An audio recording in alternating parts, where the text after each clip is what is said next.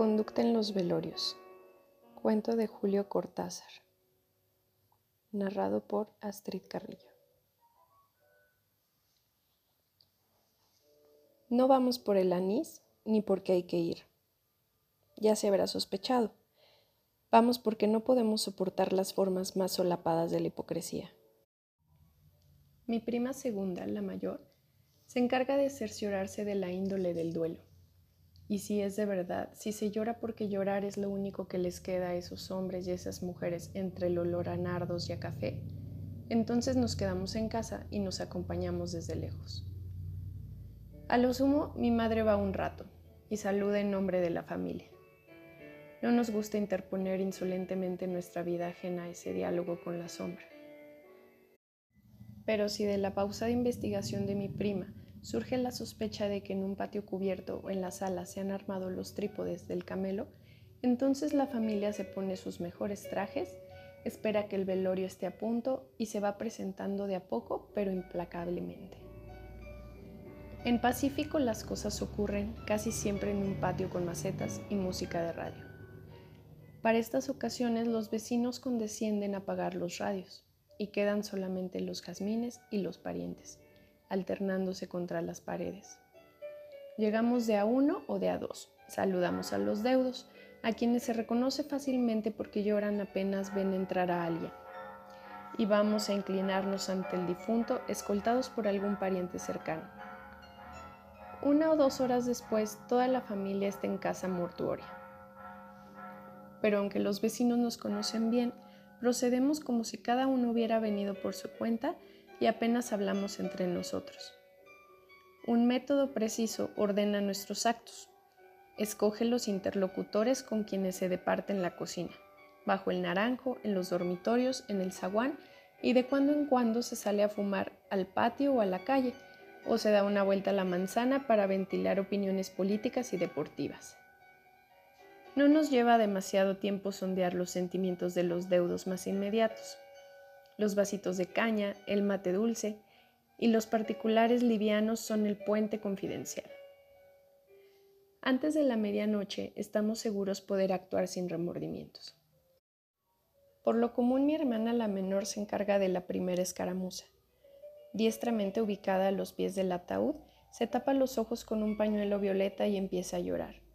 Primero en silencio, empapando el pañuelo a un punto increíble, después con hipos y jadeos, y finalmente le acomete un ataque terrible de llanto que obliga a las vecinas a llevarla a la cama preparada para esas emergencias.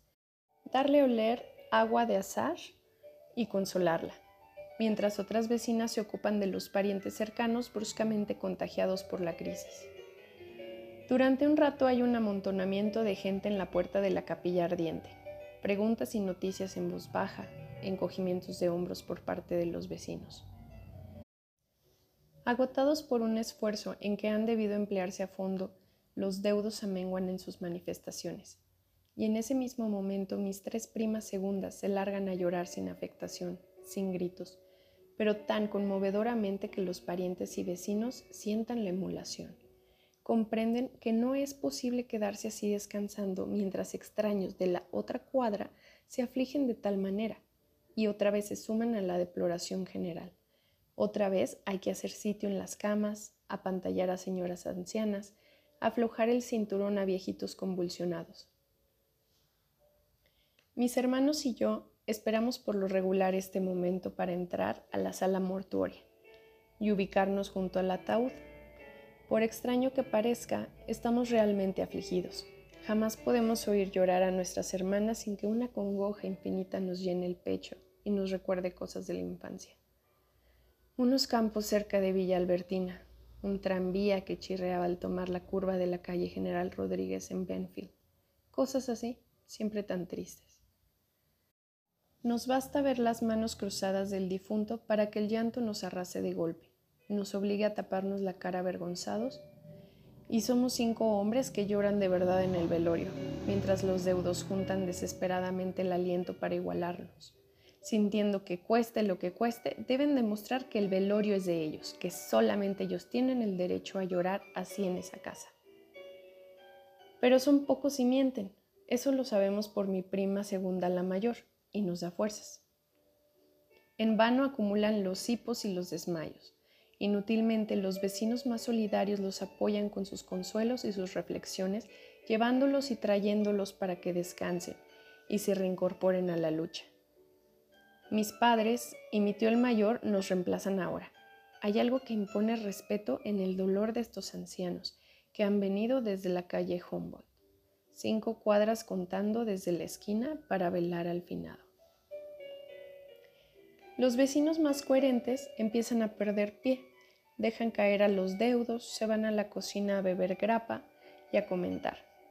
Algunos parientes extenuados por una hora y media de llanto sostenido duermen estertorosamente. Nosotros nos relevamos en orden, aunque sin dar la impresión de nada preparado. Antes de las seis de la mañana somos los dueños indiscutidos del velorio. La mayoría de los vecinos se han ido a dormir a sus casas, los parientes yacen en diferentes posturas y grados de abotagamiento. El alba nace en el patio. A esa hora, mis tías organizan enérgicos refrigerios en la cocina, bebemos café hirviendo, nos miramos brillantemente al cruzarnos en el zaguán o los dormitorios. Tenemos algo de hormigas yendo y viniendo frotándose las antenas al pasar. Cuando llega el coche fúnebre, las disposiciones están tomadas. Mis hermanas llevan a los parientes a despedirse del finado antes del cierre del ataúd.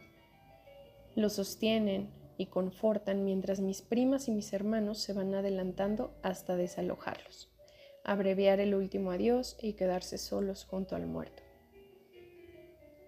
Rendidos, extraviados, comprendiendo vagamente pero incapaces de reaccionar, los deudos se dejan llevar y traer Beben cualquier cosa que se les acerca a los labios y responden con vagas protestas inconsistentes a las cariñosas solicitudes de mis primas y mis hermanas. Cuando es hora de partir y la casa está llena de parientes y amigos, una organización invisible pero sin brechas decide cada movimiento. El director de la funeraria acta las órdenes de mi padre. La remoción del ataúd se hace de acuerdo con las indicaciones de mi tío el mayor. Alguna que otra vez los parientes llegados a último momento adelantan una reivindicación destemplada. Los vecinos, convencidos ya de que todo es como debe ser, los miran escandalizados y los obligan a callarse. En el coche de duelo se instan mis padres y mis tíos. Mis hermanos suben al segundo y mis primas condescienden a aceptar alguno de los deudos en el tercero, donde se ubican envueltas en grandes pañoletas negras y moradas el resto sube donde puede y hay parientes que se ven precisados a llamar a un taxi. Y si algunos, refrescados por el aire matinal y el largo trayecto, traman una reconquista en la necrópolis, amargo es su desengaño. Apenas llega el jalón al peristillo, mis hermanos rodean al orador designado por la familia o los amigos del difunto y fácilmente reconocible por su cara de circunstancias y el rollito que le abulta el bolsillo del saco estrechándole las manos, le empapan las solapas con sus lágrimas, lo palmean con un blando sonido de tapioca, y el orador no puede impedir que mi tío el menor suba a la tribuna y abra los discursos con una oración que es siempre un modelo de verdad y discreción. Dura tres minutos. Se refiere exclusivamente al difunto. Acota sus virtudes y da cuenta de sus defectos, sin quitar la humanidad a nada de lo que dice. Está profundamente emocionado y a veces le cuesta terminar. Apenas ha bajado, mi hermano el mayor ocupa la tribuna y se encarga del panegírico en nombre del vecindario. Mientras el vecino designado a tal efecto trata de abrirse paso entre mis primas y hermanas que lloran colgadas de su chaleco. Un gesto afable pero imperioso de mi padre moviliza al personal de la funeraria. Dulcemente empieza a rodar el catafalco y los oradores oficiales se quedan al pie de la tribuna, mirándose y estrujando los discursos en sus manos húmedas. Por lo regular no nos molesta en acompañar al difunto hasta la bóveda o sepultura, sino que damos media vuelta y salimos todos juntos comentando las incidencias del velorio. Desde lejos vemos cómo los parientes corren desesperadamente para agarrar alguno de los cordones del ataúd y se pelean con los vecinos que entre tanto se han posesionado de los cordones y prefieren llevarlos ellos a que los lleven los parientes. Fin. Si te gustó, comparte.